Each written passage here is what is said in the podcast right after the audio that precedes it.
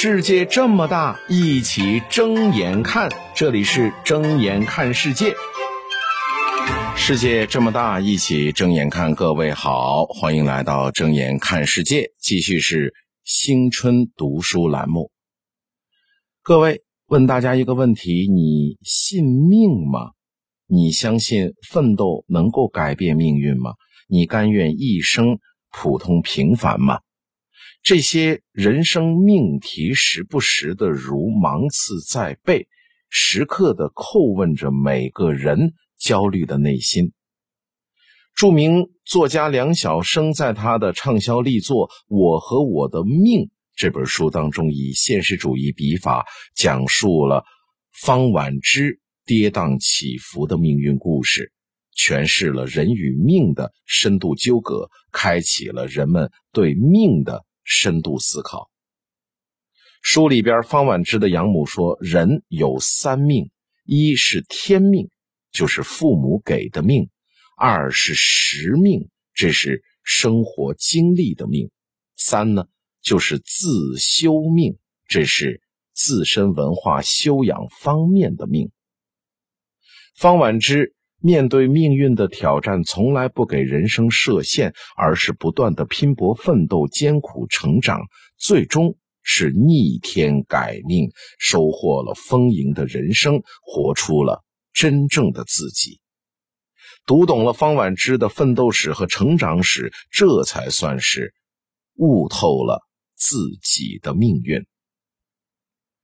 小说里，方婉之是不幸的，她一出生。就遭遇了被遗弃的天命。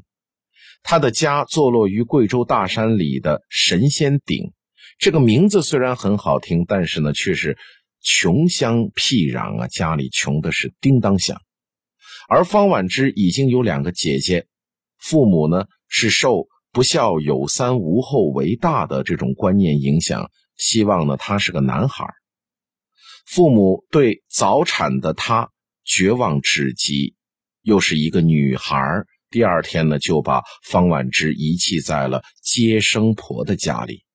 但另外一方面呢，方婉之呢又是幸运的，接生她的叫做方静瑜，她是玉县护校的校长，而方静瑜的丈夫又是市长，他们的地位显赫，家境优越，可以说是玉县的上等人家。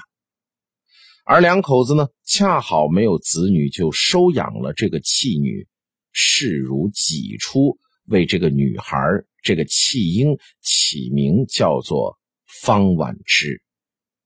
在院长妈妈和市长爸爸的悉心呵护之下呢，方婉之是健康快乐的成长。她上了全县最好的小学，因为学习认真，三年级的时候，方婉之就成为了班里的语文课代表。考上了玉县的重点初中之后呢，方婉之经常与博学多才的养父交流文学知识，如饥似渴的阅读文学名著，潜移默化的提升文学修养，学习成绩经常是名列前茅。然后呢，又水到渠成的考上了重点高中和贵州师范大学，可以说求学之路顺风顺水。方婉之始终铭记着养母的告诫，学会了低调做人，从来不炫耀家庭背景。然而，方婉之读大二的时候，养母突然病重离世，让方婉之是备受打击。尤其是养母在临终前揭开了方婉之的身世之谜，更是让方婉之无比震惊，痛不欲生。当方婉之把复杂的家庭关系告知初恋男友的时候，那个高干子弟是二话不说弃之离去。处于无助之境的方婉之，既没有指责，也没有怨恨对方，而是选择了原谅。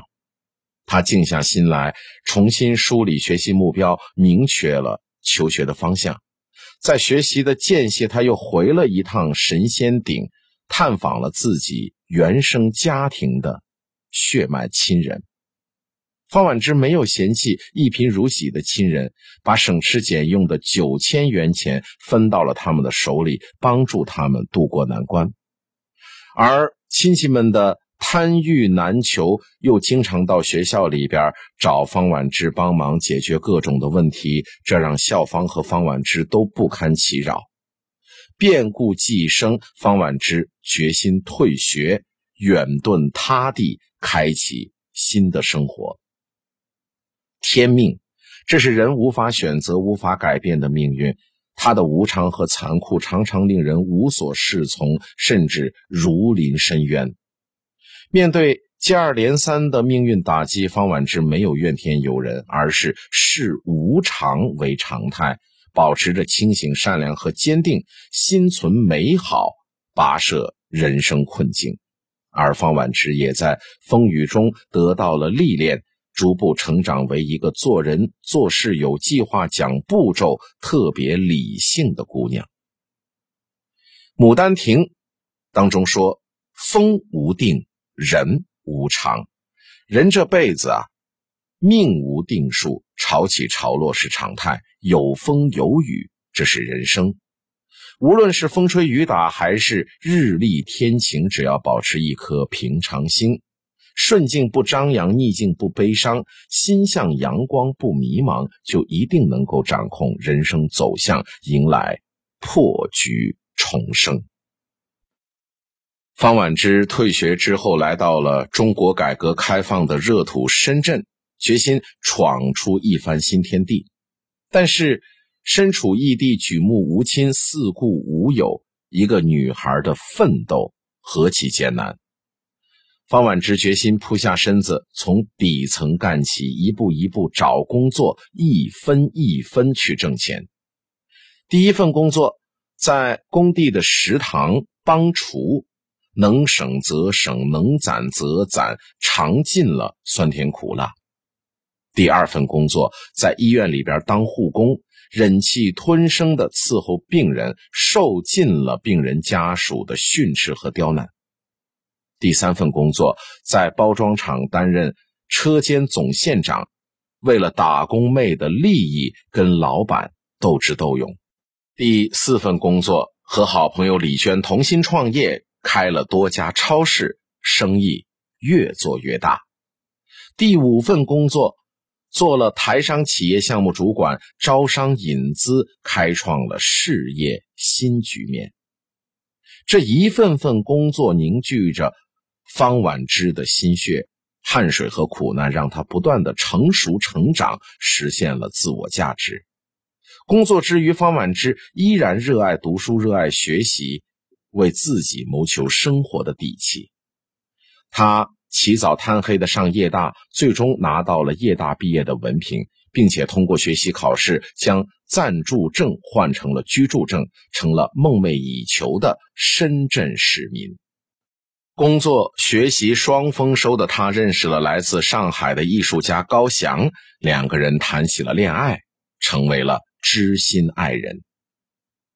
其实方婉之原本可以不过的如此的艰难悲苦，养母给他留下了十几万的存款，还有市长爸爸的官场背景，他都有充足的理由去顺命，去躺平，去享受荣华富贵。但是他知道。那都不是他自己的命，不是他自己主宰的命，他自己的命要靠自己来挣。我的人生我做主。方婉之一路走来，用自己的双手，实实在在的把不顺天命改成了一路高歌的实命，赢得了事业、财富和价值，成为了人们常说的好命运的眷顾者。安徒生曾经说过：“一个人必须经过一番刻苦奋斗，才会有所成就。”有些人没有办法直面命运无常，一生都在消弭沉沦；也有一些人无视波澜坎坷，心有所向，永远往前看，往前走，一路改写着自己的人生剧本。我命由我不由天，奋斗是打破宿命魔咒、改变天命定数的。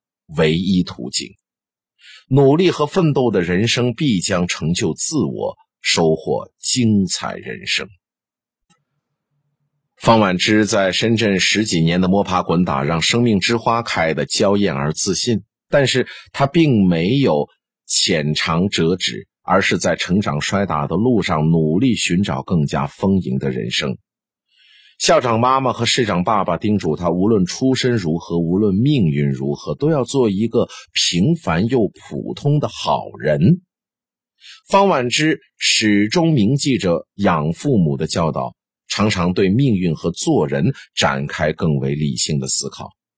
在第三次到达老家神仙顶之后，他思考自己在原生家庭当中身份存在的价值。在方氏家族寻亲会上，他思考如何无怨无悔地做一个好人，在普通当中坚守做好人的原则。在上海结婚后，再回到神仙顶，他开始思考：人是社会关系的总和。他还时时思考着人生的方向、金钱的作用，以及幸福与幸运、命运与道德的关系。方婉之在思考当中理解了人，顿悟了命，修行了价值观，也在行动上实现了化蝶蜕变。方婉之时刻保持理智从容，面对舅舅抛来海外遗产继承的橄榄枝，他淡然的拒绝了。他重拾温暖亲情，养父是一个正直的官员，方婉之给了养父无尽的关爱。仁至义尽的对待曾经抛弃他的原生家庭的至亲。当大姐的儿子面对人生抉择时，方婉之在经济上施以援手，帮助孩子圆了参军的梦想。方婉之还收获了真挚的友情。他与李娟从帮厨打工开始十几年，始终是相互扶持、情同姐妹，在生活和事业打拼中结下了深厚的友谊。最后，方婉之是赢得了至真的爱情，和高翔志同道合、心心相印、相敬如宾，孝敬父母，幸福美满。方婉之倾情回馈故乡，时刻关注着神仙顶，尽自己所能将台湾的高山茶移植到了老家，打开了国际市场，让家乡的人民可以富裕起来。就这样。方婉之心平气和的悟命修命，坦坦荡荡的待人处事，让人生增添了一份责任，一份豁达，而这也让他更加超然的面对生死，让命运之神刮目相看。方婉之结婚生子之后患了癌症。三次大手术并没有让他向命运屈服，反而把他磨练成了抗癌明星。他在沪深两地组建了癌症病友网站，主编了一份民间刊物，叫做《与癌共舞》，颇受癌病友的喜欢。当方婉之又一次躺在手术台上，在生死交界处，他坚信自己不可能倒在手术台上。他在心里默默的与自己对话。背自己喜欢的一首诗，我像一艘载满爱的小船，一路低吟着来在世人面前。我包容，我宽恕，我成为我。方婉之把善良、真爱和责任内化为修命的思想和行动，成就了青春无悔的生命智慧，成为了平凡而普通的真心英雄。这应该是对一个好人最好的安排。